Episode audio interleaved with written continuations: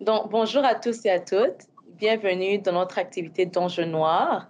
Euh, donc, avant de débuter, j'aimerais juste vous mettre un peu en contexte de cette initiative.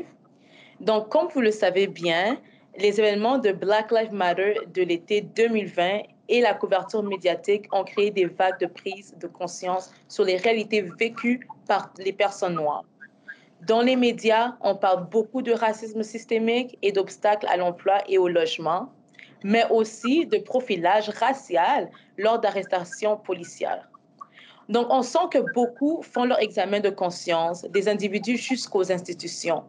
Notre école d'ailleurs, le Collège la Cité, vient de lancer en janvier 2021 sa déclaration sur la diversité, l'inclusivité et l'équité. C'était formidable.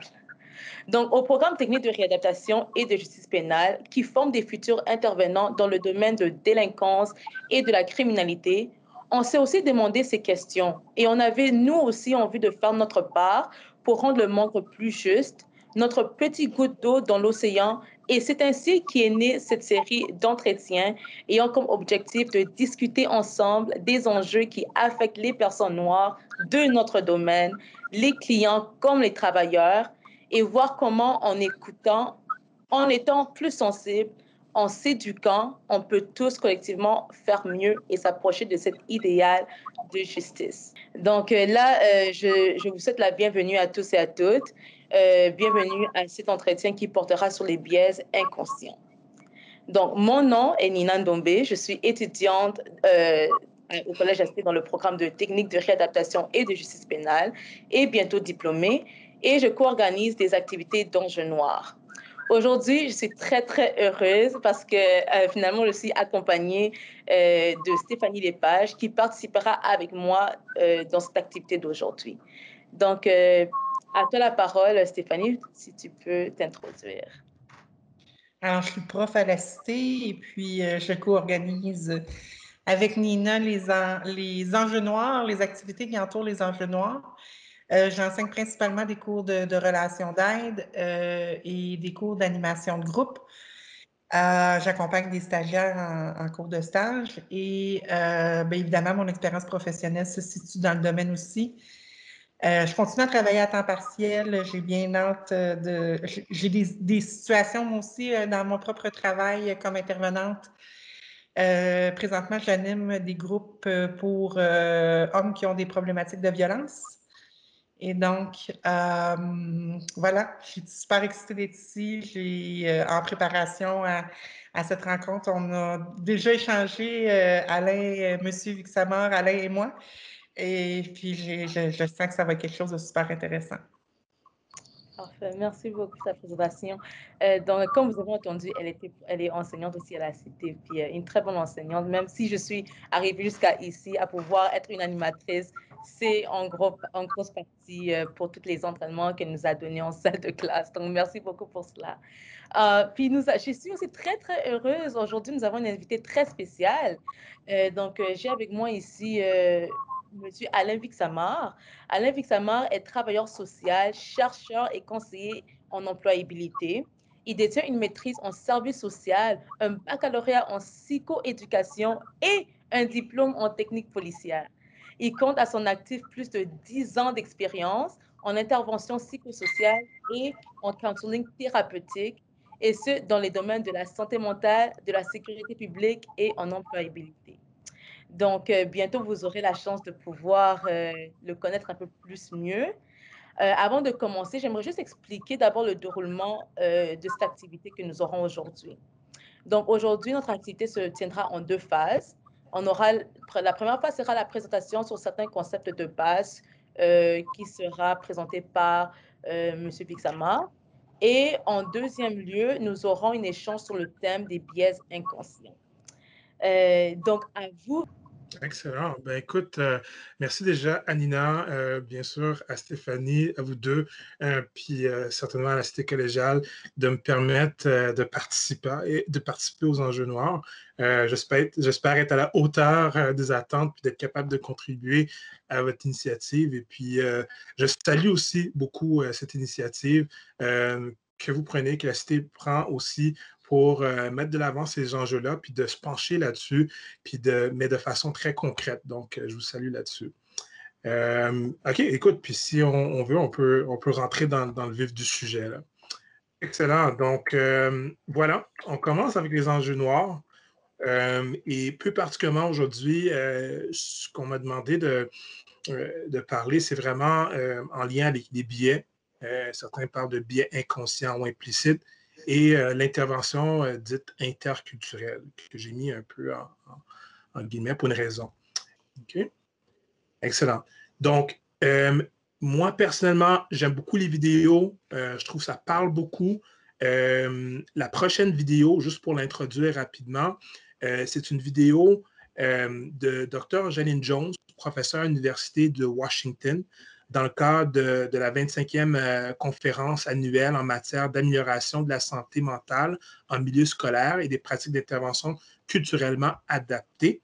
Donc, on va juste visionner cette vidéo en la regardant, ce que je vais vous demander, euh, c'est tout simplement de vous questionner par rapport à euh, qu'est-ce qui vous vient en tête? C'est quoi vos, premières impressions en regardant la vidéo? Dans la vidéo, on est dans un stationnement. Il y a un jeune homme noir d'environ 25 ans qui arrive près d'une voiture vide. Il regarde attentivement l'intérieur de la voiture. Il essaie d'ouvrir les portes du passager et du conducteur qui sont barrées et il quitte la scène.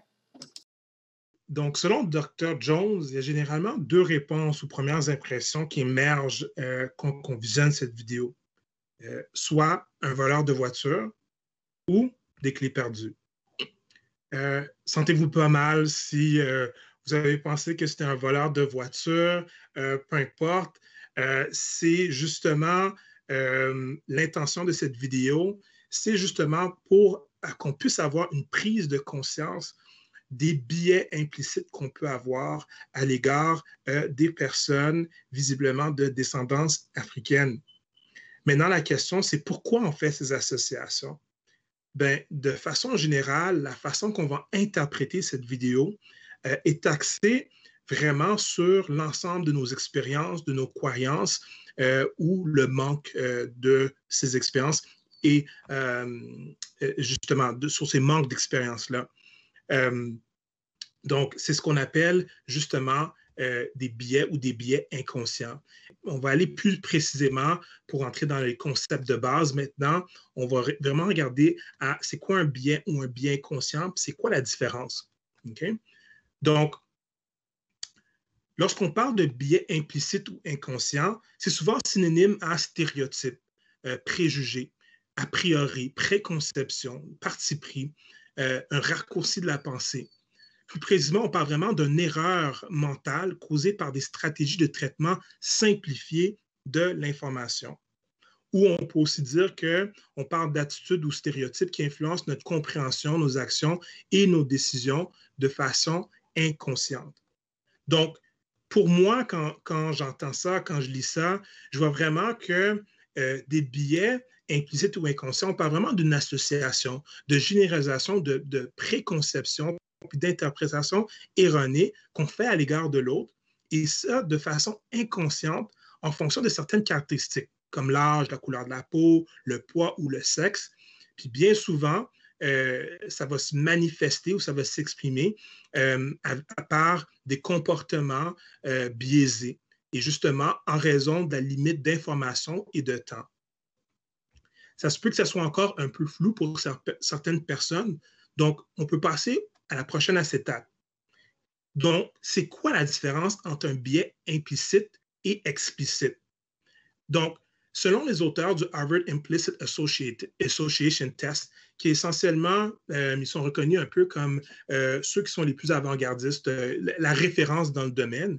C'est un test qui vient valider essentiellement le niveau de biais qu'une personne peut avoir à l'égard de certains groupes. Donc, selon les auteurs, les stéréotypes ou biais explicites renvoient aux préjugés délibérés ou réfléchis que nous exprimons de façon diverse. En revanche, les stéréotypes ou biais implicites renvoient aux préjugés qui sont relativement inaccessibles à notre conscience ou notre contrôle. Donc, essentiellement, ce qu'on dit ici, c'est que quand on a des biais explicites, ça concorde généralement avec nos pensées puis nos comportements. Tandis que les biais implicites opèrent parfois hors de notre conscience et de notre contrôle. Et ce, en raison encore d'une limitation de temps et d'expérience. Si on regarde un point en bas que je trouve qui est quand même important, selon certains auteurs, l'être humain utilise des raccourcis de pensée afin de compenser ses, limitations en mémoire et en temps. Donc, je pense un élément important à prendre en considération lorsqu'on parle de biais implicite, c'est la notion de temps. C'est que c'est ce, ce rapport, c'est cette association qu'on fait envers certains groupes de façon très rapide lorsque le temps est limité. Ça se peut que encore ça soit un peu, un peu flou, donc je voulais juste passer par quelques exemples. Donc, le premier exemple, on peut penser à euh, Oprah Winfrey. Donc, euh, une petite anecdote, Oprah Winfrey, était en Suisse. Euh, et lors de son voyage en Suisse, elle est rentrée dans un magasin de sacs à main. Et la dame a refusé de lui laisser voir ou d'acheter le sac à main parce que la vendeuse croyait qu'elle n'avait pas les moyens. Donc, je pense que pour la majorité de nous, on connaît Oprah Winfrey. Elle aurait pu probablement acheter le magasin en entier. Euh, mais encore, ça nous fait voir que dans ce contexte culturel et social, il y a un biais, euh, il y avait une association entre euh, avoir les moyens économiques et la représentation de Oprah Winfrey en tant que femme, visiblement de descendance africaine, qui ne concordait pas pour cette personne. OK? Un deuxième exemple. Donc, euh, dans une entrevue, encore dans ce bon contexte, dans ce, dans ce contexte de COVID, il y avait un commentateur qui, euh, dans sa présentation, euh, il y avait une dame qui est rentrée pour prendre les enfants pendant qu'il faisait sa présentation. Et plusieurs personnes ont cru euh, que la dame en arrière était la, la, nounou, donc la gardienne, euh, plutôt que son épouse, en raison encore de son appartenance euh, ethnique ou culturelle. Un autre exemple, c'est Barack Obama, lors d'un banquet, en tant que sénateur, quelqu'un l'a trompé en, en pensant qu'il était un serveur dans une salle où les gens étaient majoritairement, visiblement, pas de descendance africaine. Donc, encore une, situation où ce que, euh, des, caractéristiques d'une personne ne concordent pas pour quelqu'un de façon dans, le temps qui fait en sorte qu'on fait des associations et des généralisations très rapides. Et euh, la, dernière, euh, le, la dernière exemple, c'était une étude de l'Université Colorado où ce qu'on demandait à des participants de, euh, de, tirer en fait sur des personnes armées ou non armées. Et ce que l'étude a démontré, c'est qu'il y avait une tendance pour les participants de tirer sur les personnes dites noires, en guillemets, plus rapidement que les personnes qui n'étaient pas noires. Et, les participants avaient même tendance de tirer sur les personnes noires, même lorsqu'ils n'étaient pas armés. Donc, on n'a pas besoin de retourner très loin dans le temps, euh, justement, euh, lorsqu'on pense à tous les cas des situations où ce que des personnes euh, visiblement de descendance africaine ont été interpellées par la police et sont décédées par la suite pour qu'on voit la pertinence euh, des biais implicites et comment ça peut se jouer lorsqu'il y a une interaction avec la police et certaines communautés. Et quand je dis la police, on peut même y aller de façon encore plus large avec toutes les institutions de pouvoir.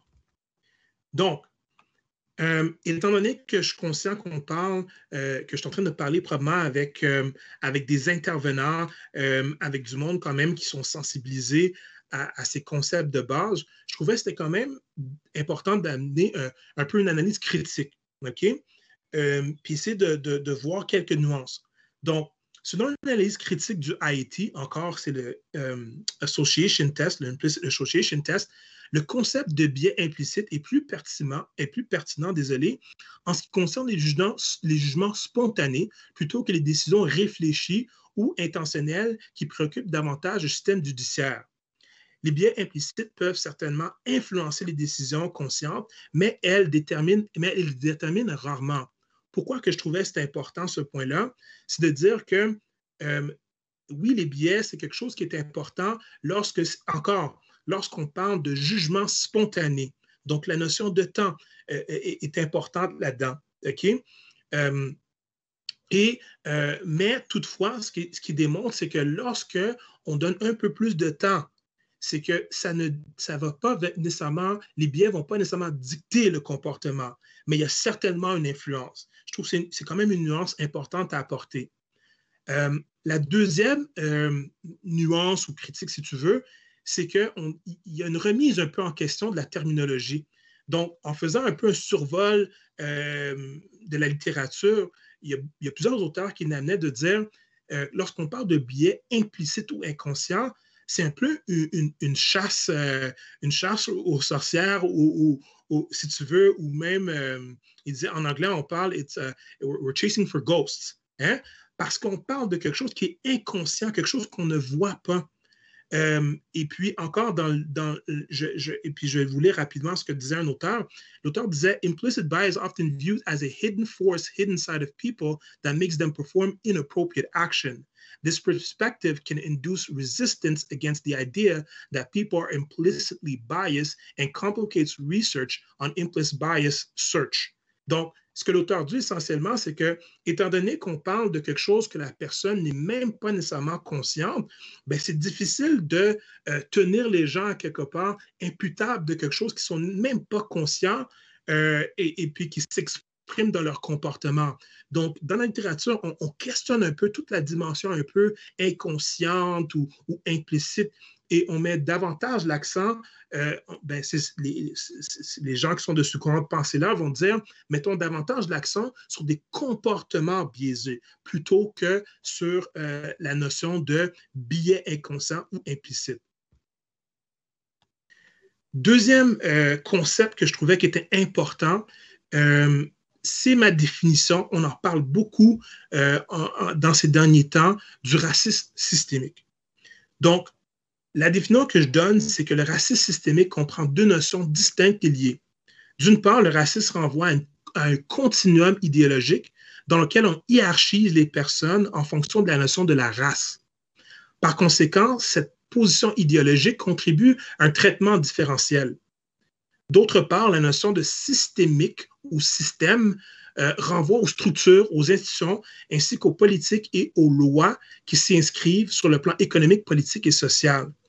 Pourquoi est-ce que je, je, trouvais important de parler de racisme systémique? C'est que, numéro un, quand on parle de, on parle de racisme systémique, c'est la notion idéologique. C'est un continuum. Souvent, on parlait de racisme comme euh, soit je suis raciste ou je ne suis pas. Non, désolé. C'est un continuum. Ça veut dire que nous tous, on s'inscrit sur le continuum idéologique du racisme.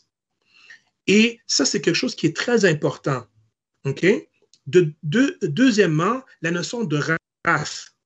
Euh, je ne peux pas vous dire euh, l'étude en question, mais essentiellement, ce que la, science nous a démontré, c'est que la notion de race a été créé euh, dans. C'est de la pseudo-science. C'est pas de la vraie science de, parler des êtres humains comme ayant des races distinctes.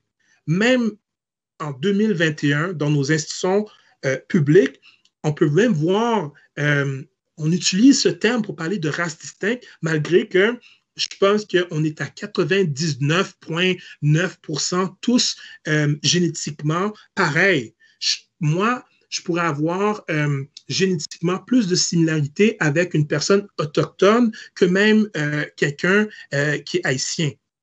Donc, encore, lorsqu'on, pour moi, c'est très important lorsqu'on parle, lorsqu'on utilise ces termes, c'est de comprendre ces nuances-là quand on parle de race. et dernièrement, quand on parle de système et, de, et, systémique, bien, essentiellement, on parle des structures puis des institutions. Et comment, encore, ce continuum idéologique peut s'inscrire directement dans ces systèmes et, émerge dans ces systèmes de par les gens qui, sont dans ces systèmes, mais aussi dans les lois euh, et aussi dans les politiques et la façon qu'on vient utiliser euh, ces lois et ces politiques-là. OK? Euh, pourquoi encore c'est important? Ben justement, plusieurs d'entre nous surtout dans le contexte de, de, cet atelier, on va travailler justement dans le domaine juridique. Ça veut dire qu'on va être dans un contexte où ce que, euh, il va avoir un rapport de pouvoir. Et on va être dans un contexte où ce que euh, par nos décisions, par notre prise en charge, euh, il peut avoir des répercussions très importantes sur la personne parce que on représente un système et une structure. Plusieurs d'entre nous allons travailler dans un contexte où la relation d'aide est imposée. Lorsque la relation d'aide est imposée, ça vient changer beaucoup la dynamique. Et plus particulièrement, comment que ça change la dynamique, c'est que ça se peut que la personne soit déjà dans une position où ce qu'elle est un peu plus réfractaire, parce qu'elle est pas parce qu'elle ne veut pas nécessairement euh, rentrer dans cette relation-là qui lui est imposée, de un, et de deux, dépendamment de notre, approche, ben, des fois, ça peut même venir susciter, euh, euh, je, pourrais même loin à dire, des euh, des traumas d'expériences antérieures avec différentes euh, instances euh, publiques, que ce soit par la par la police ou, peu importe, mais toutes ces quand, quand, on parlait de toutes les structures de pouvoir, mais ça peut venir ranimer davantage un peu des biais que la personne avec qui on intervient, avec qui qu'on intervient peut avoir également. Donc, donc, on a parlé de plusieurs choses. On a parlé de biais implicites ou explicites. Euh, on a parlé de racisme systémique. On a vu quelques exemples. Euh, je trouvais quand même important qu'on puisse parler de pistes de solutions, euh, de ne pas nécessairement rester axé sur les problèmes, mais également d'être capable de trouver des solutions pour nous en tant qu'intervenants, mais plus particulièrement pour les personnes auxquelles on va être euh, appelé à travailler pour qu'on puisse être plus outillés justement pour les venir en aide. Donc, on, ça c'est mon, mon, chapeau de psychoéducateur va sortir ici. Euh, les, les, trois champs de compétences euh, qu'on parle souvent en, psychoéducation, c'est le savoir-être, euh, le savoir-faire et le savoir. C'est trois champs de compétences. Euh, encore, euh, dans une formation par Mme Janine Jones, je voulais juste avoir, euh, je trouvais que le modèle s'apprêtait bien à la présentation aujourd'hui parce que c'était quand même assez large qu'on peut ensuite aller raffiner certaines pratiques dans le cadre, en fait, de, de cette approche. Donc, dans l'approche axée sur les données probantes, on parle de trois piliers. Donc, la meilleure preuve scientifique, l'expertise clinique et les caractéristiques, valeurs et le contexte. Pourquoi est-ce que je trouve que ces trois piliers d'intervention dans un contexte, euh, euh, euh guillemets, interculturel, c'est important? Ben, justement, personnellement, je privilégie beaucoup l'approche systémique parce que le, piège dans lequel on peut tomber, c'est quand la dimension culturelle, on la met de l'avant comme, étant euh, le facteur principal qui fait en sorte qu'on est en, relation d'aide. Tandis que des fois, ça peut pas nécessairement être le cas. Souvent, je vais donner l'exemple. Euh, si, euh, quelqu'un avait à, intervenir auprès de moi, euh, puis disait, écoute, Monsieur Vixamar, je, sais que vous, en tant qu'Haïtien XYZ, que dans votre pays, je donne souvent l'exemple, ben, moi, je suis né à l'hôpital de Hall.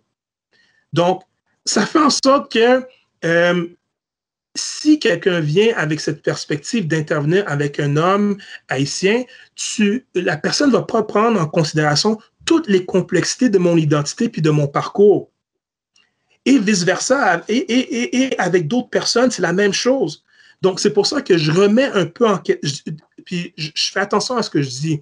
Je ne dis pas que euh, le parcours migratoire, la dimension culturelle n'est pas importante. Je dis qu'elle est importante. Toutefois, elle fait partie aussi de, de l'identité de la personne qui comprend aussi plein d'autres facteurs à prendre en considération lorsqu'on intervient auprès de la personne. J'aimais beaucoup cette image avec toutes les petites cordes parce que je trouvais que ça, c'était une belle image pour parler de toutes les complexités, toutes les différentes dimensions de la personne qu'il faut prendre en considération quand on intervient auprès d'elle. Et justement, l'approche axée sur les données probantes nous permet un peu de prendre un recul par rapport à nos propres biais, à nos propres biais, en s'appuyant davantage sur des preuves scientifiques. Mais ça prend aussi en compte nos expériences plusieurs personnes vont me dire, écoute Alain, euh, je sais pas, c'est bien beau que tu me dises euh, d'avoir une, approche, une perspective euh, plus euh, ouverte, mais selon mon expérience, X, Y, Z. qui est quand même valide. Mais le, danger encore, c'est de s'appuyer uniquement sur, sur cette perspective-là, dont le danger de s'appuyer sur des biais. C'est là où ce que la preuve scientifique, la, dimension un peu plus objective vient euh, à contrepoids contre justement euh, certaines de, nos expériences. Mais je ne dis pas de les négliger. C'est important quand même de les tenir en compte puis de les prendre en considération. Et dernièrement, ben, comme je viens juste de parler, c'est toute la question des caractéristiques, des valeurs et du contexte. C'est ça qui permet d'avoir une, une vision d'ensemble quand on va être en situation d'intervention auprès des personnes euh, issues de la diversité. Donc, à mon avis, euh, quand on parle de euh, le savoir-être, pour moi, c'est la base. C'est la base de l'intervention. Il y a certaines personnes qui vont dire Ah, mais c'est certaines personnes, ce n'est pas une science pure, etc. Mais dans notre, on parle vraiment de relation d'aide. Quand on, parle de relation, la dimension, euh, la, dimension relationnelle est tellement importante, une partie intégrante de notre travail, que c'est important de, se pencher là-dessus. Comment est-ce que la façon que j'interviens a un impact? D'ailleurs, plusieurs euh, euh, des, méta-analyses ont démontré que comment dire, la, dimension relationnelle, le lien, la relation de confiance peu importe notre approche, a un impact significatif par rapport à l'issue de l'intervention.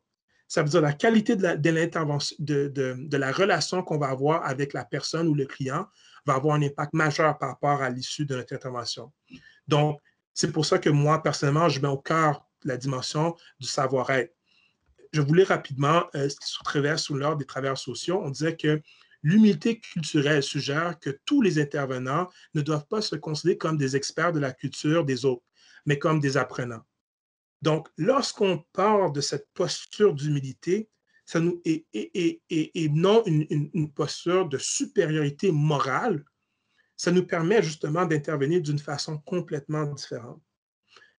Euh, je me permets de prendre cet exemple de Mme Joyce Ishakwan, euh, que son âme repose en paix, euh, c'est un exemple flagrant, puis selon les informations qui nous sont fournies, que l'intervention qui a été faite envers cette dame a été faite en fonction de certains biais à son égard, qui a fait en sorte que euh, on a pris pour acquis ou euh, je dirais même on a fait complètement abstraction de d'autres possibilités de son état de santé justement en raison des, associations, des préjugés, des stéréotypes qu'on a envers les personnes autochtones ou les Premières Nations.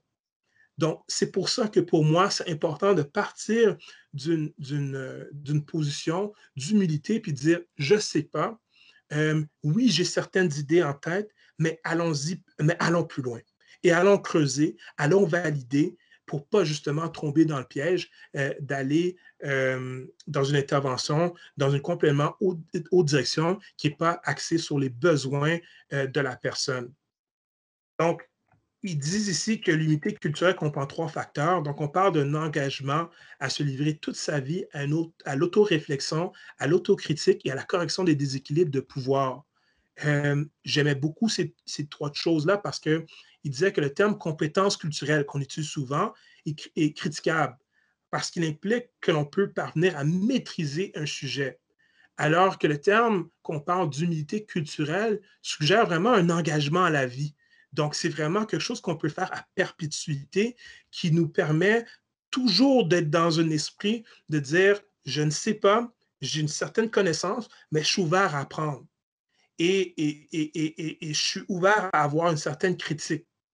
Et justement, qu'on parlait d'une correction dans les déséquilibres de pouvoir, bien justement, la majorité des gens euh, qui écoutent cette entrevue se trouvent dans une position de pouvoir.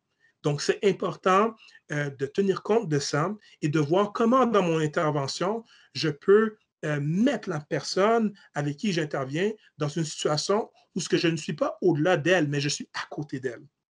Ah, donc, merci beaucoup, Monsieur pour votre belle présentation. Euh, j'ai beaucoup appris.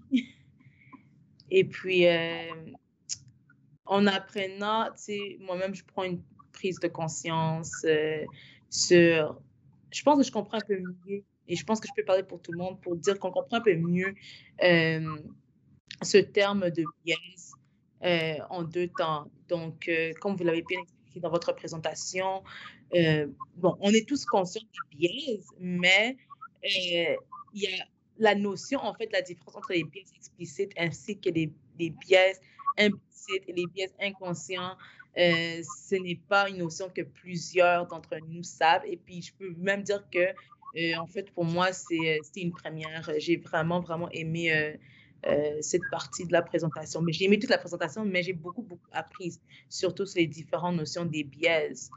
donc, je, te remercie beaucoup pour cette présentation. Puis, je sais que tous qui, qui, qui ont, qui, qui participé, qui ont, qui ont écouté cette présentation, euh, vont vraiment euh, enrichir leur euh, relation sociale. moi, j'avais une petite question à poser. puis c'est comment, donc, comment prendre conscience de ces biais inconscients que nous avons? OK. c'est une bonne question. Et puis, justement, encore, ce que la recherche dit essentiellement, c'est que la nature même des biais inconscients euh, fait en sorte qu'à cause de son inconscient, euh, on n'a pas nécessairement accès euh, à ces biais-là parce que c'est quasiment des automatismes qui vivent dans notre inconscient. Mais pour répondre à ta, question, comment prendre conscience de ça, je pense que de un, c'est de, comprendre que nous avons tous des biais. Mm-hmm. donc, c'est de dire que chaque personne est vulnérable à avoir, euh, avoir certains biais inconscients. De deux, possiblement faire une liste. Faire une liste euh, de, de situations euh, dans lesquelles on, potentiellement on pourrait euh, possiblement avoir certains biais. Et puis de deux, ben, c'est être ouvert à la rétroaction, être, ouvert parce que les biais inconscients vont se manifester dans nos comportements, dans notre attitude envers les autres. Donc, lorsqu'on retourne et on voit une certaine interaction qu'on a eue avec une personne ou un client, puis de voir que, ouf, des choses ont mal tourné, de se questionner pour voir ben, pourquoi que la personne a réagi de cette façon-là. Puis c'est nos comportements qui vont nous permettre à, être certains, à être un indicateur, si on veut, euh, de justement certains biais qu'on pourrait avoir à l'égard de certains groupes. Donc, je dirais que c'est des façons un peu générales euh, d'aller potentiellement avoir accès à quelque chose qui, dans une certaine mesure, nous est inaccessible. Je trouve ça vraiment intéressant ce que tu, racontes parce que je, me questionne, je n'ai pas la réponse là, euh, sur à quel point c'est si inconscient que ça. Mm-hmm. Euh, oui. J'ai l'impression que de simplement aussi prendre le temps de faire l'effort de se poser les questions, euh, ça, ça, nous. Euh, c'est déjà une, grosse partie du travail de fait, de participer, par exemple, à ce type de conversation qu'on est en train d'avoir. C'est déjà une forme de, remise en question. Vas-y, Alain. Puis j'aime ce que tu dis, puis euh, ça me remet justement sur quelque chose que je voulais amener, c'est que je trouve que même les biais implicites ou explicites, je trouve que ça se porte bien sur un spectre, un continuum, justement. Euh, et puis de dire, justement, c'est difficile de dire, hein? Moi, je peux me dire euh, que je suis très, je suis très féministe en tant qu'intervenant, mais euh, quand vient, euh, je ne sais pas, euh, je m'en vais, je dois intervenir auprès d'une famille, je dis, oh, wow, je ne sais pas, peut-être que je vais demander, oh, madame, est-ce que vous avez besoin de, l'aide à préparer le souper? Je prends pour acquis que c'est madame qui a préparé le souper, peut-être que c'est monsieur. Donc, c'est là où ce que justement nos, biais inconscients c'est là où on se questionne. Il y a certaines choses que c'est hors de la portée de notre conscience. Mais où se constitue par rapport à ça? C'est une excellente question. C'est extrêmement difficile. Donc, moi, quand je réfléchis à ça, je me dis, je pense une des meilleures choses, c'est simplement de se dire, je suis vulnérable au bien, qu'il soit que de façon inconsciente, dans quelle, euh, dans quelle posture d'intervenant je, je, peux me mettre pour que je ne tombe pas dans les pièges? Puis, euh, ce que j'aime aussi, c'est les choix de mots. Tu sais, on, parle de billets implicites. Euh, des fois, les mots nous font réagir. Hein? Tu sais, comme quand on mm-hmm. dit euh, moi, je vais parler en tant que, femme blanche. Je veux donc pas me faire attraper à dire quelque chose de raciste. Mm-hmm. Puis on dirait que quand on va parler de, de biais inconscients ou implicites, c'est plus facile pour moi d'avoir cette conversation-là parce que le mot est moins chargé. Mm. Même si on parle au fond des mêmes choses, euh, il y, a, quelque chose de déculpabilisant dans le fait d'utiliser le terme bien inconscient. Euh, je ne sais pas si vous voulez réagir à, ça, Nina, Alain. Ben, ben, oui, j'aimerais, j'aimerais en fait réagir à cela parce que j'avais en fait une question par rapport un peu à, cela. Euh, parce que c'est là on parle des biais, puis bien entendu, les biais sont normalement vus comme négatifs. Euh, mais est-ce qu'en étant conscient, premièrement, est-ce que nous sommes nés avec ces biais ou bien c'est appris? Hein? Lorsqu'on fait la nuance de euh, biais explicites qui sont nos pensées et comportements qui sont très bien réfléchis et aussi les biais euh, implicites qui est en fait s'appliquent spontanément Hein, lorsqu'une situation bouleversante nous arrive, ça, arrive, ça, arrive. Donc, moi, je me demande, est-ce qu'on est né avec ou bien c'est appris? Et aussi, si on est né avec et qu'on devient conscient de nos biais, est-ce que ces biais négatifs peuvent, entre autres, changer d'une manière positive à la manière que nous, nous voyons les choses et nous changeons les choses, nous changeons nos pensées, en fait, sans euh, ouais, écoute, ah, j'adore ces sujets, vraiment. Euh, écoute, je vais, je vais commencer avec le commentaire de Stéphanie qu'on parlait du fait que euh, l'utilisation des mots, euh, qu'on parle de biais implicite, c'est un peu déculpabilisant. Puis c'est justement le danger à quelque part. Puis c'est pour ça que même dans le cadre de la loi, on disait de faire attention parce que euh, de dire que si j'interagis, euh, si une personne, un policier interagit avec une personne euh, visiblement de descendance africaine et fait un acte, la personne peut dire, ben écoute, j'avais un biais inconscient. Donc, c'est un peu déresponsabilisant aussi à quelque part parce qu'on se, on, dit, ben c'est inconscient. donc, c'est là un peu où il y, a un questionnement des deux champs par rapport à l'utilisation des, biais implicites. Mais pour revenir à ce que tu disais, Nina, pour moi, mon avis, c'est que les biais, c'est quelque chose qui sont appris. C'est vraiment le fait que, puis vous allez voir, vous allez rechercher sur, sur l'Internet, mais à quelque part, on est bombardé depuis notre jeune âge avec de l'information. Et justement, lorsqu'on est bombardé avec cette information, euh, euh, ça vient rentrer dans notre conscience et aussi dans notre subconscient. Donc, il fait en sorte que qu'on interagit avec certains groupes euh, avec qui peut-être dans notre vie personnelle, on n'a pas nécessairement eu la chance d'interagir avec eux.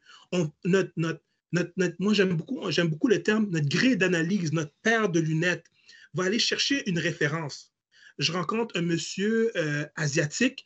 J'ai peut-être pas côtoyé beaucoup de personnes euh, asiatique dans ma vie. Donc, où est mon chaîne de référence? Mon chaîne de référence va être par rapport à ce que j'ai appris. À travers quoi? Peut-être la littérature, peut-être à travers souvent la télévision, des vidéos, qui justement, dans ces médiums-là, souvent, ça va être des images très stéréotypées de ce groupe-là. Aujourd'hui, on parle des personnes noires, en guillemets. Donc, pensons justement quelles sont les images, quelles sont les idées euh, qui sont souvent liées à, ces communautés-là. Et justement, lorsque certaines personnes n'ont euh, pas nécessairement eu des interactions avec la communauté noire, c'est là où le danger. Je vais vous dire, c'est quelque chose que j'ai trouvé, j'ai fait des études sur la, euh, la situation de Trayvon Martin, qui était décédé. Puis ce qui démontrait que souvent les policiers revenaient à dire une chose commune. Ils disaient I felt like my life was in danger. Je mm-hmm. pensais que ma vie était en danger. Ça revient souvent, vous allez le voir. Ce discours revient souvent. Puis c'est quelque chose que je trouvais intéressant parce qu'on doit se demander, et demandez-vous la question, lorsque je vois un homme noir en guillemets, de descendance africaine, est-ce que j'ai peur? Hmm. Est-ce que quelque chose à l'intérieur de moi, conscient ou inconscient, m'amène à avoir peur? Est-ce que ce qui m'est proposé dans les médias ou dans les médiums, dans, les, dans, dans différents médiums, sont des idées qui font en sorte que je vais associer homme noir à danger? Et ce, surtout si vous n'avez pas courtoyé ces communautés, on peut voir comment que les biais implicites, autrement dit, les, les, associations qu'on fait rapidement dans un contexte où le temps est limité, peut être dangereux. Ah oui, c'est vraiment, c'est vraiment, c'est très intéressant, effectivement. Euh, puis tu m'amènes, Alain, tu nous as beaucoup parlé pendant le, la présentation de, du, euh, à quel point que le, les biais inconscients peuvent avoir un impact très négatif sur la, l'alliance clinique, la relation d'aide. Oui. Euh, puis évidemment, tu l'illustres très bien. Fait que, je ne veux pas forcément revenir là-dessus, mais ce qui m'intéresserait de t'entendre, c'est le, le, le, le, verso du recto, ou en tout cas l'autre côté de la médaille, c'est-à-dire qu'est-ce que ça a comme effet, les biais inconscients de la société? Qu'est-ce que ça a comme effet sur une. Euh, tu me parles, l'exemple que tu as donné, c'est un, jeune homme noir. Donc, ça fait quoi comme effet sur euh, cette personne-là de constamment se faire renvoyer une image hmm. de, ces biais conscients-là des autres, d'être le, récepteur de ces biais-là? Qu'est-ce que ça. comment ça construit une identité? Mm-hmm. C'est une bonne question. Il y, a, quelque chose qui me vient en tête, puis c'est, on dit, euh, euh, on se, puis je vais dire comme ça, on se co-construit à travers le regard de l'autre. Wow, oui. OK?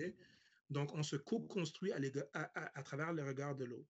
Donc, pour répondre à, ta question, quel impact que ça peut avoir? Ben justement, la première question à se poser, c'est quel est ce regard de la société envers moi?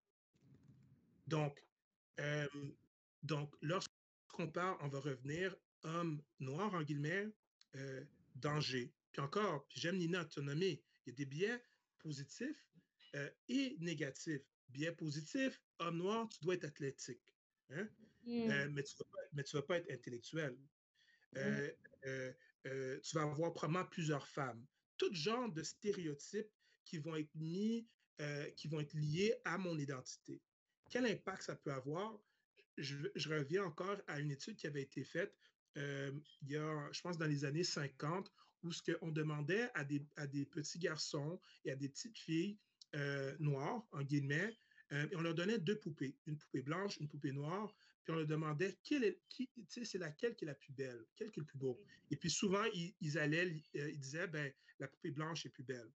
Ils ont reproduit la, la même expérience euh, récemment, dans quelques années, et malheureusement, on a encore euh, les mêmes résultats. Pourquoi? Parce que la référence culturelle de la beauté, euh, de façon générale, elle a les yeux blancs, elle, a, les, yeux bleus, les cheveux blonds, elle est mince, elle vient d'un un milieu socio-économiquement aisé. Donc, c'est ça la référence.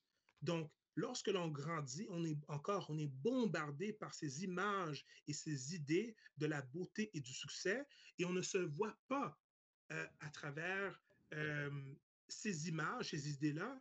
Ben, l'impact que ça a, c'est de dire, ben, on se dévalorise. On se dévalorise, on dit, je ne suis pas intelligent, euh, je ne suis pas beau, je, pas, je suis pas, je ne représente pas le succès, etc. Donc, toutes ces choses-là font en sorte que ça a un impact. Et, mais il y a quelque chose d'important. Je pense à quelque part là-dedans, on doit faire un choix. C'est de ne pas dire qu'on est nécessairement victime de ces images-là, mais de dire, je fais un choix et je mets un filtre par rapport à ce que la société me dit que je suis. Et c'est pour ça que je veux parler de co-construction, de dire, je peux euh, euh, comment dire, souvent on va dire en anglais, um, I'm a product of my environment, but I will not become a victim. Je suis un produit de, de mon environnement, mais je ne vais pas en devenir une victime. Donc, c'est à quelque part aussi encore dans une perspective de solution, de prendre position par rapport à euh, ce qui nous est imposé par la société qui nous dit qui nous sommes. Wow. Um, j'ai une question, euh, ouais, excellent. J'ai une question par rapport à cela. Euh, vous avez dit que quand on se construit à travers le regard de l'autre, et là, vous venez de dire que c'est très intéressant, je suis un produit euh, de mon environnement, mais je, je, ne vais pas me victimiser par rapport à cela. Comment est-ce que moi, je pourrais faire, euh, comme si je pourrais intervenir auprès de ma société, de ma communauté, ou même quand je fais de l'intervention plus tard. Parce que comme tu sais, là, on parle du forme que, tu sais, le policier, le blanc, il a peur du noir. Puis ça, c'est un mm. policier, puis ça peut être n'importe qui. Mais mm. dans la société, il arrive aussi qu'il y a des noirs qui ont peur, en fait, des blancs à cause de cette notion-là. Ce n'est pas mm-hmm. c'est juste tellement que, comme on dit, les biais ont été là, on les voit dans les nouvelles, puis tout autour de nous, que tu peux vraiment avoir peur d'être en avant. Tu sais, moi, si je suis en avant, je ne vais pas le mentir, là, mais si je suis en avant d'un policier qui est noir ou en avant d'un policier qui est blanc, j'aurais vraiment, vraiment peur en avant du policier qui est blanc. Pourquoi? Parce que c'est pas parce que à cause de la couleur, ça pose seulement. Non, c'est à cause de ce que je vois dans les nouvelles. Donc, comment, comment là avec cette peur-là? Qu'est-ce qu'on doit faire comme étant des, des futurs intervenants qui, un jour, là, quand je deviens intervenant, je pourrais travailler avec des policiers, avec des policiers aussi, que ce soit noir ou blanc, qui vont m'aider peut-être à aller dans une maison, entre autres, d'une personne, euh, ou aller à la cour, ou bien, tu sais, comme, peu importe l'emploi que je vais avoir, tu sais, comme si je travaillais à la DPJ, puis j'ai besoin, il y a un signalement, puis je vais aller prendre, je vais aller prendre un enfant. C'est sûr qu'il y aura un policier blanc qui va être avec moi, qui va m'aider à pouvoir euh, calmer la situation en tant qu'intervenant DPJ, parce que c'est comme ça que ça se fait. Mais le niveau de confortabilité, là, puis de crainte, puis tout, comment contrer ça? C'est ça. Oui. Honnêtement, c'est une, une bonne question.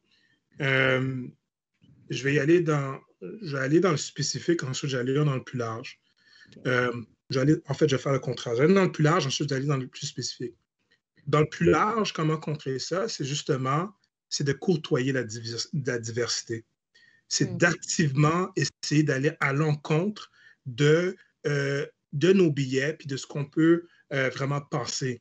Euh, ça, je comprends. Il y a du monde qui vont dire Ouais, mais moi, je ne suis pas quelqu'un d'extraverti, je suis quelqu'un d'assez réservé, c'est correct.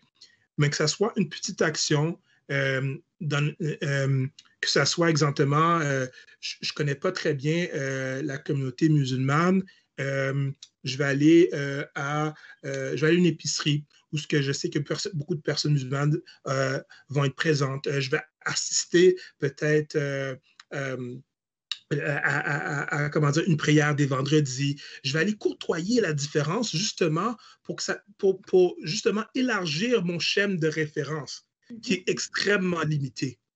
Donc, ça, c'est une façon d'aller un peu à l'encontre et de dire j'ai peur des policiers. OK? Est-ce que tu as déjà parlé avec un policier? Tu t'es déjà assis avec un policier euh, justement pour avoir leur perspective par rapport à certaines choses? OK? Donc, ça, c'est juste, je pense, c'est une façon, de façon générale, d'aller euh, à l'encontre un peu de les préconceptions qu'on peut avoir à l'égard de d'autres groupes.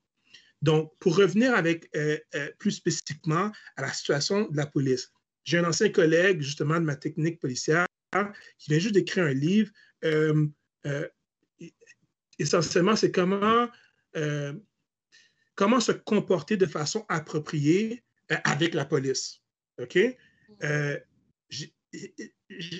j'ai salué son initiative. En même temps, j'avais un peu une réserve. Pourquoi? Parce qu'encore, dans une perspective systémique, le changement, ce n'est pas juste à moi à m'adapter. Il y a un changement qui doit être fait, même euh, au niveau de la police et, de cette structure euh, euh, publique-là également, par rapport à la façon qu'ils vont interagir avec certaines communautés. J'ai une responsabilité, certes. Puis quand on parle de la police, écoute, on doit se dire les vraies choses. ils, ont une arme à feu. Si la situation escalade, je peux potentiellement perdre ma vie. Donc, la notion de danger, elle est réelle quand même. Elle est réelle. Donc, personnellement, j'ai une responsabilité d'essayer quand même de me, comporter, de me comporter de façon adéquate, chose que je ferais avec n'importe quel policier, noir ou blanc. Mm-hmm. Donc, moi, je prends, je prends ma responsabilité de mettre mes mains, visiblement, de dire ce que je vais faire, de dire oui, et ça n'a pas nécessairement un lien à cause, à cause de la couleur du policier. Mais si oui, j'essaie de me comporter d'une certaine façon. Mais j'aime remettre aussi la responsabilité aux institutions de pouvoir, aux structures de pouvoir, de dire, vous avez également une responsabilité de changer votre façon de faire, votre façon de penser pour que certaines communautés se sentent en sécurité. Donc, pour moi, dans une, dans une perspective systémique, c'est vraiment pour qu'il y ait vraiment du changement. Tout le monde a une responsabilité collective pour ce changement-là, pas uniquement les groupes qui, sont qui font généralement le sujet euh, de, euh, de discrimination. Puis si tu me permets de faire du pouce là-dessus, là, je trouve ça, euh, Nina, de, de, de, transformer ta question puis de l'amener vers notre domaine concret, parce que c'est vrai qu'on travaille avec la police, mais c'est pas la plupart du temps. Comme intervenante blanche qui approche une personne qui a ses propres bris, sa propre histoire, ses propres traumas, ses propres biais, puis euh, si cette personne-là euh, a une résistance envers moi parce que je suis blanche, mm-hmm. j'ai un devoir, ce que j'entends dans ce que tu dis, dans le fond, c'est que j'ai un devoir d'accueillir cette résistance-là, non pas comme une insulte injuste, mais comme, comme faisant partie de son histoire. Dans le sens que mon travail, c'est pas de c'est pas de, crier que je suis capable de faire le travail puis de me défendre, mais c'est plutôt d'accueillir où est-ce que la personne se situe. Là. Je sais pas comment je suis arrivée à ce chemin-là dans ma tête là, pour euh, faire ce commentaire-là, mais ça me fait penser un petit peu à cette. Peu importe la couleur de la personne devant nous, si on fait face à des résistances qu'on peut dire de type culturel, il y a, le devoir de l'intervenant, c'est un devoir, puis là, je ramène ça à cet excellent concept que tu as nommé, c'est un devoir d'humilité, tu sais. Mm-hmm. Même quand on a devant nous quelqu'un qui est résistant, euh, tu sais, je donne un exemple, puis peut-être que je vous relance la discussion à toi, Nina, à toi, Alain. Si, mettons, euh, je travaille, moi, je, je vous l'ai expliqué tantôt, je travaille auprès des hommes qui ont des comportements de violence. Si j'ai quelqu'un qui me dit, J'en veux pas d'intervenante blanche. Hmm. Hmm.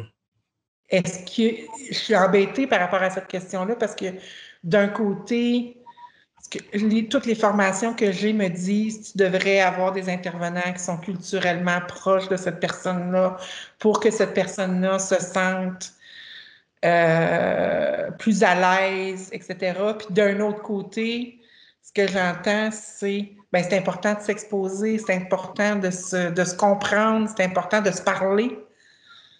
Euh, je suis hésitante dans ce dilemme-là. Avez-vous une opinion là-dessus?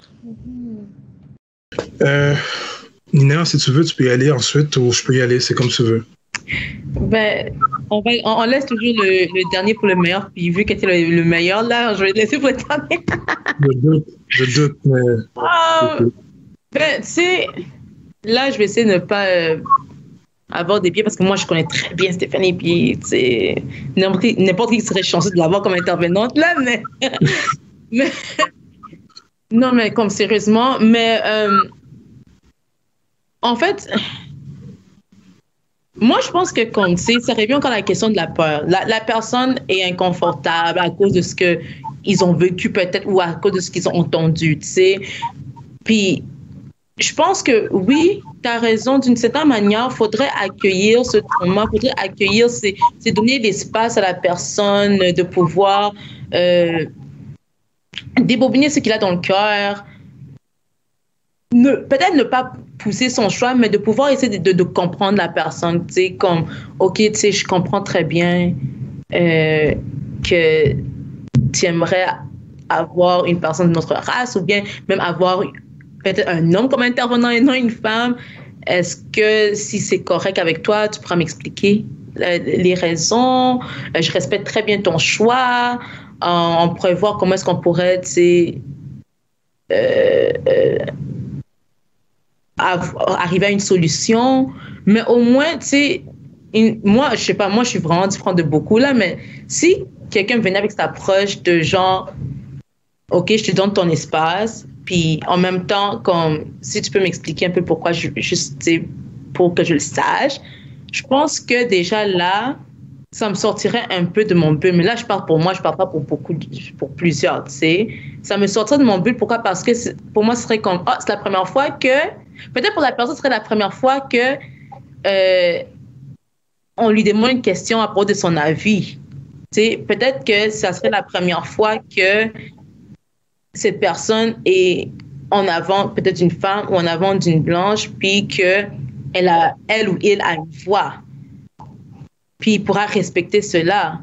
Mais tu sais, après avoir fait ce cheminement-là, de te poser, de poser ces questions, puis il y a encore une résistance. Tu sais, là, toi, tu as fait ce que tu as à faire tu as lavé tes mains. moi, je vois ça d'une manière d'être un, un, intervenant. Si un blanc venait et me disait que moi, je vais aller voir un blanc plus pas un noir, moi, moi, je te montrerais la question pourquoi, puis je le mettrais à l'aise. Puis après la discussion, si la personne veut quand même avoir quelqu'un d'une autre race, ben, tu sais, moi, je dirais à la personne, tu sais, je respecte ton choix. Euh, merci d'avoir au moins pris le temps de me laisser savoir euh, le pourquoi, tu n'es vraiment pas obligé et tout. Puis j'espère vraiment qu'on pourra trouver une solution, puis au moins trouver quelqu'un qui pourrait être plus adéquat à tes yeux, tu vois. Mais au moins, tu aurais fait ce pas-là. Je sais pas, mais je parle pour moi-même, hein, mais ça peut ça peut être différent pour tout le monde. Puis, puis, ça, c'est si le choix, tu sais, ça se peut que l'organisation, ça soit une intervenante. Puis c'est cette personne-là, il n'y en a pas d'option, tu sais, parce que dans le meilleur des mondes, il y a des options, mais ce n'est pas toujours le cas. Je pense aux organismes communautaires, puis euh, les petites équipes de travail aussi. Puis, euh, excuse Nina, je ne sais pas si tu avais. Euh, oui, OK. Puis, puis je, suis d'accord à, la question de quand tu parles de d'essayer de mettre la personne à l'aise. Puis une façon de, de je pense, d'essayer de mettre la personne à l'aise, justement, c'est de se mettre vulnérable. Encore la question de l'unité, c'est de dire écoute, monsieur, madame, ça se peut qu'il y ait des choses que je, que je dis de façon maladroite, puis je m'excuse d'avance. Puis sentez-vous libre de, me le dire pour que, pour moi, que vous vous sentez à l'aise, c'est quelque chose d'important.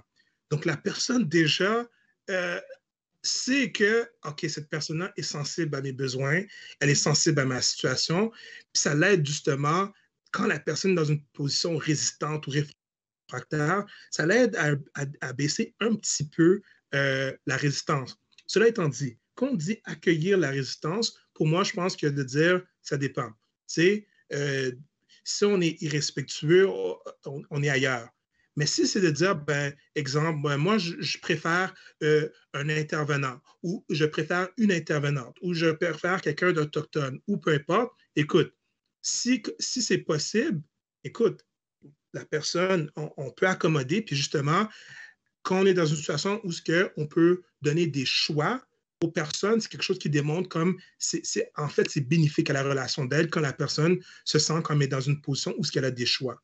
Cela étant dit, ce que la personne, puis j'extrapole un peu là, mais pour moi, ce que la personne dit, c'est à quelque part, tu ne comprends pas ma réalité. Tu ne peux pas, peux pas m'aider parce que toi, tu ne vas pas comprendre ma réalité en tant que femme blanche ou en tant que X, Y, Z.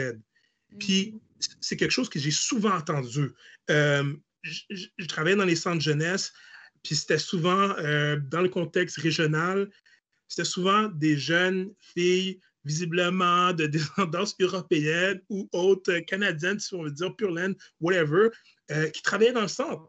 Et puis, il y avait souvent des, des, des, des, jeunes hommes ou des jeunes filles issus de la diversité, puis disaient Ah, ben écoute, toi, tu ne peux pas comprendre. Tu ne comprends pas, tu ne vas jamais comprendre ma réalité et d'où je viens. Et puis, je trouvais que c'était un danger. Et puis, cette, cette réflexion-là est dangereuse. Puis, je vais expliquer pourquoi.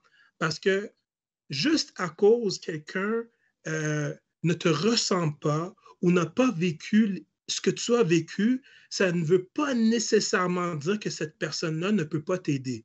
Mm-hmm.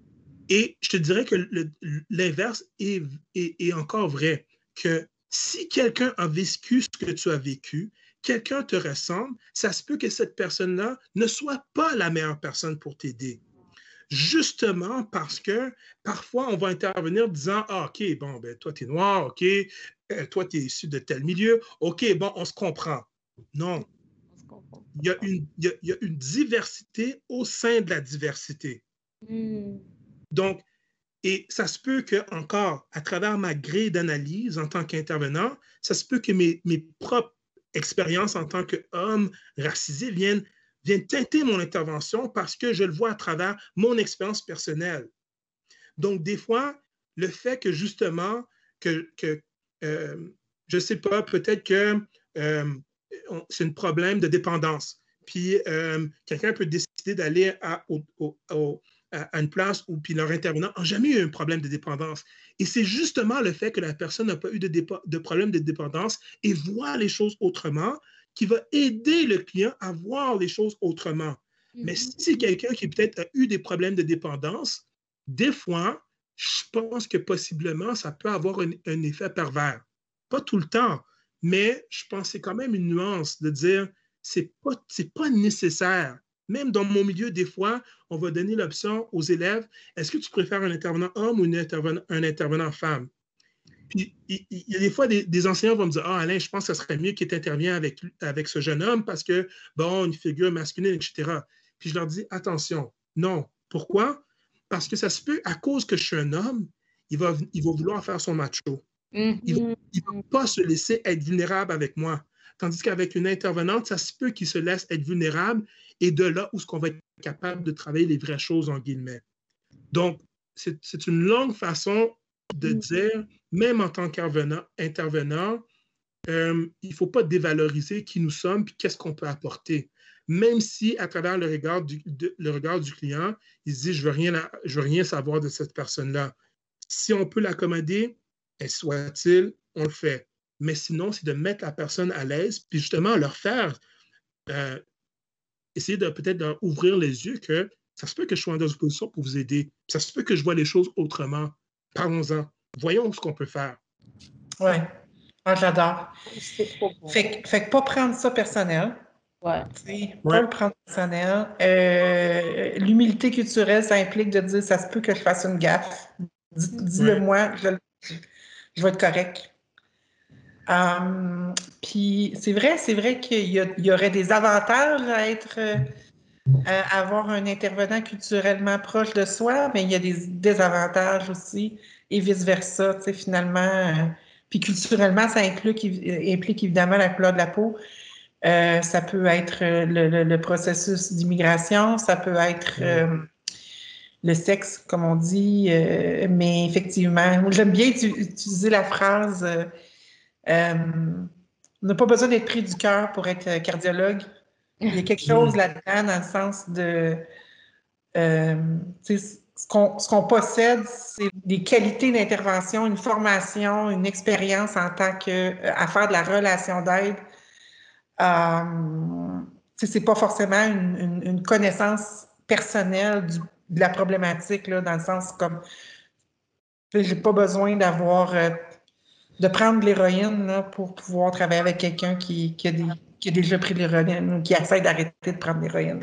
Mm-hmm. Je suis en mesure de l'aider aussi. Là. Je trouve que c'est. Vas-y, Nina. Ouais.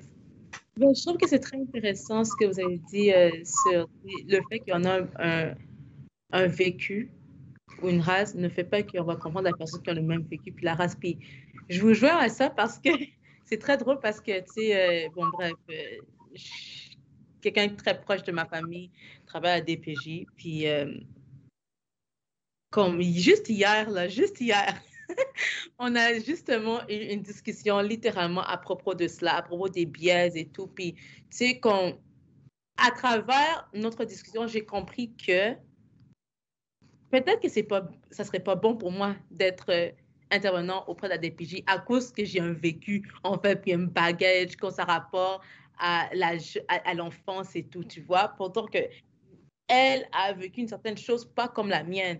Alors, elle peut le voir d'une autre, d'une d'un autre, d'un autre regard. sais, elle peut voir d'une manière euh, euh, comme du vue de l'aigle. L'aigle voit tout, des choses larges, des choses minimes. Pourtant, moi, peut-être que dans une situation où est-ce qu'il faudrait que j'allais prendre, je prends un enfant, je serais plutôt à la défensive, puis inconsciemment, je serais vraiment inconfortable parce que, tu sais, peut-être l'enfant et la, et, la, mère en train de vivre la même situation que moi, j'ai peut-être vécu, puis tout. Donc, tu sais, je, pense qu'il y a vraiment une beauté dans ce que tu dis, que des fois, c'est la personne qui n'a pas vécu cela qui peut aider. Et puis, des fois, c'est aussi la personne qui n'a pas la même race qui peut aider parce que des fois, ce qui peut arriver, c'est que you have, on a des high expectations. Right? Des gens qui peut-être nous ressemblent, qui ont le même vécu que nous, que, qui peut même aller à l'encontre de l'organisme, de, de, de, l'organisme, tu vois? Um, and sometimes, et des fois, qu'est-ce qui peut arriver, c'est que tu peux être à côté d'une personne qui a le même vécu que toi, mais qui ne va pas nécessairement changer.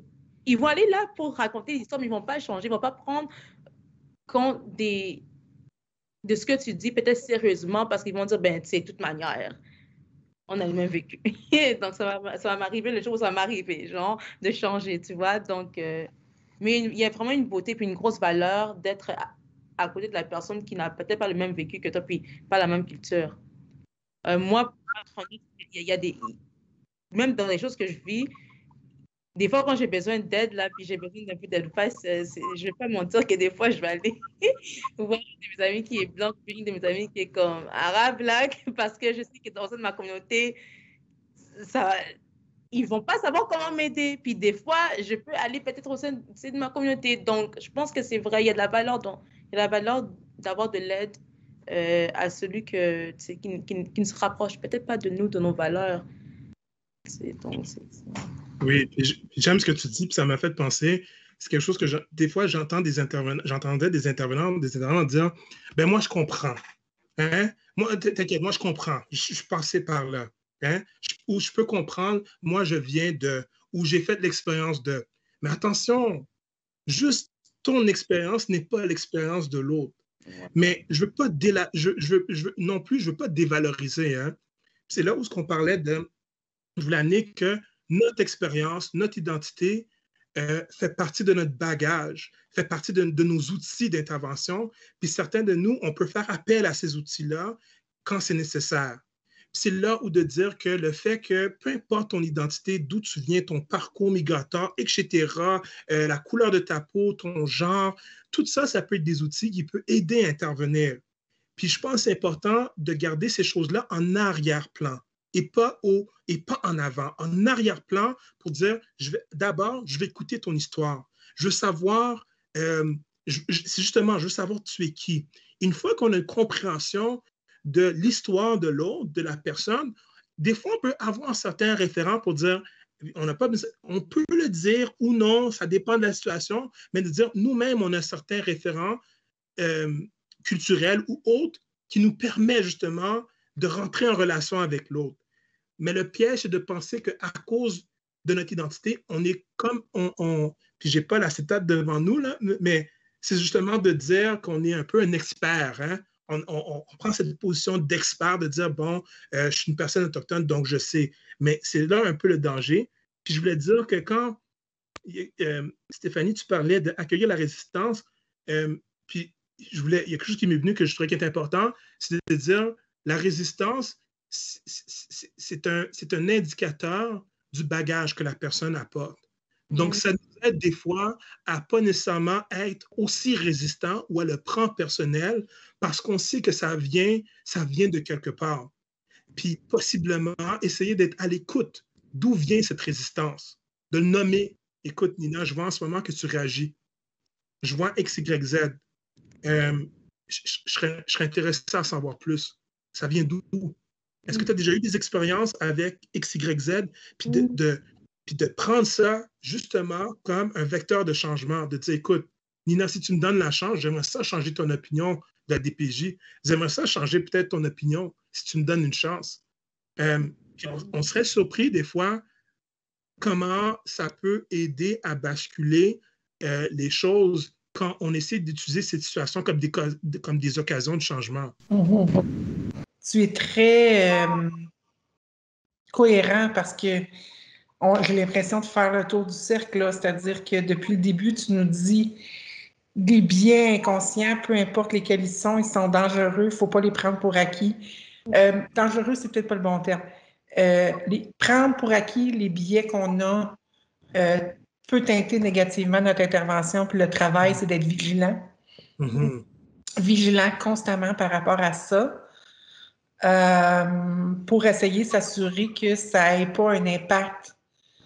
parce qu'on travaille dans des structures de pouvoir, on travaille les intervenants, nos diplômés, c'est des personnes qui, euh, les personnes qui vont écouter la rencontre aujourd'hui, c'est des personnes qui travaillent dans des prisons, qui travaillent dans des centres de réadaptation, qui travaillent dans des, euh, dans des centres de désintox, des, des, agents de probation, des agents de libération, des, agents correctionnels.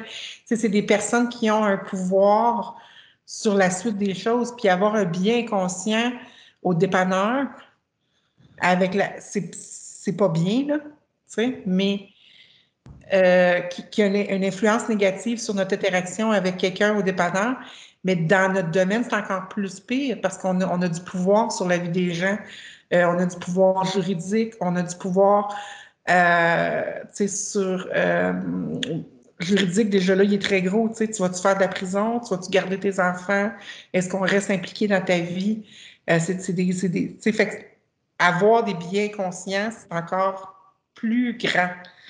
Euh, fait qu'il faut vraiment être vigilant, être vigilant par rapport à ça. Mm-hmm. Puis, euh, ce que j'aime aussi dans ce que tu dis, que j'ai envie de rebondir dessus, c'est euh, c'est notre travail comme intervenant de, de désamorcer sais, même si les deux ont des billets inconscients, puis que tout le monde a des billets inconscients, puis que finalement, tu sais, mais c'est notre rôle, c'est notre rôle comme intervenant de désamorcer ces situations-là. Le client n'a pas à se prouver à nous, c'est nous, c'est notre travail. Fait que de venir avec cette espèce de posture de maturité, euh, je ne vais pas te respecter si tu me respectes, je vais t'offrir du respect peu importe comment tu me traites. Je vais t'offrir de la considération. Euh, mm-hmm. ça ne veut pas dire que tu n'auras pas de conséquences ou si tu me dis des choses inappropriées ou des choses comme ça, mais je vais toujours te respecter et te considérer. Nina, tu avais envie de parler? Oh non, j'ai vraiment aimé ce que tu as J'ai juste vraiment aimé ce que tu as dit à la fin. Je ne vais pas te respecter si tu me respectes, mais je vais, te, je vais t'offrir ce respect. Puis euh, non, je trouve que c'est, c'est une manière de penser tellement avancer parce que tu sais, c'est ça qu'on se dit tout. Oh, um, respect is is is is not owned. C'est it's you know it's deserved comme c'est c'est assez mérité.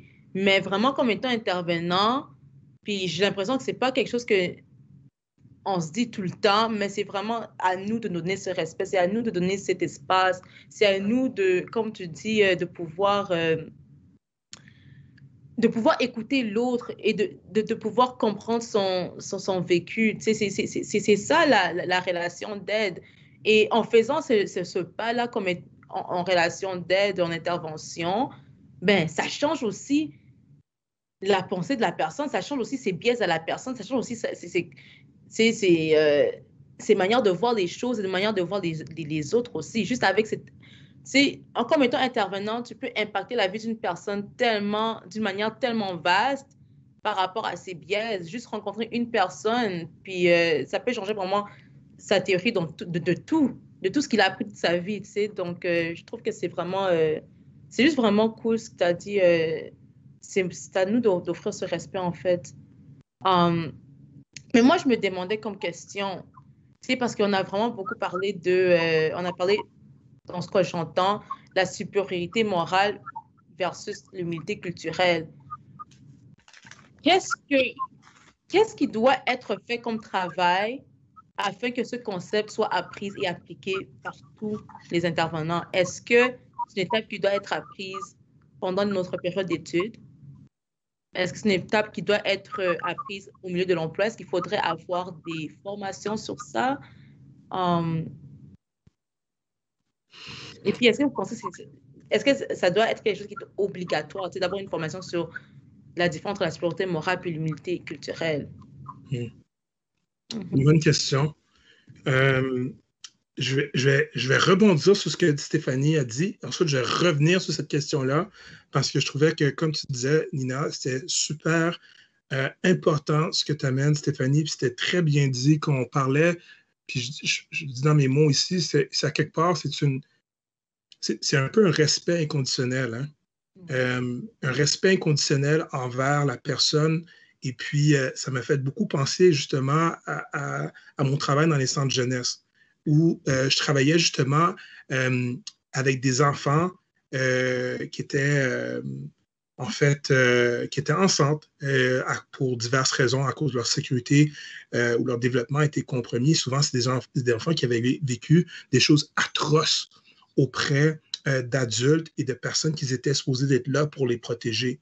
Donc, l'enfant, certains enfants, ce qu'ils feraient, c'est qu'ils te rushent, ils, activement, ils voulaient te rejeter pour se protéger.